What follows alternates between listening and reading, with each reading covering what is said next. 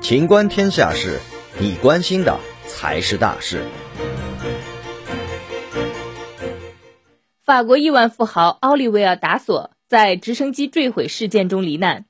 奥利维尔·达索当地时间七号晚在一起直升机坠毁事件中罹难，享年六十九岁。法国总统马克龙对他的去世表示哀悼。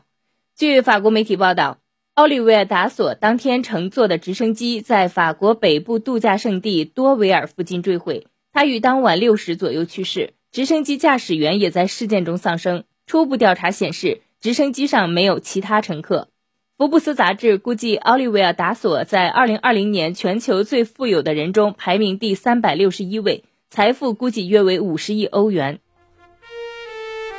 本期节目到此结束，欢迎继续收听《秦观天下事》。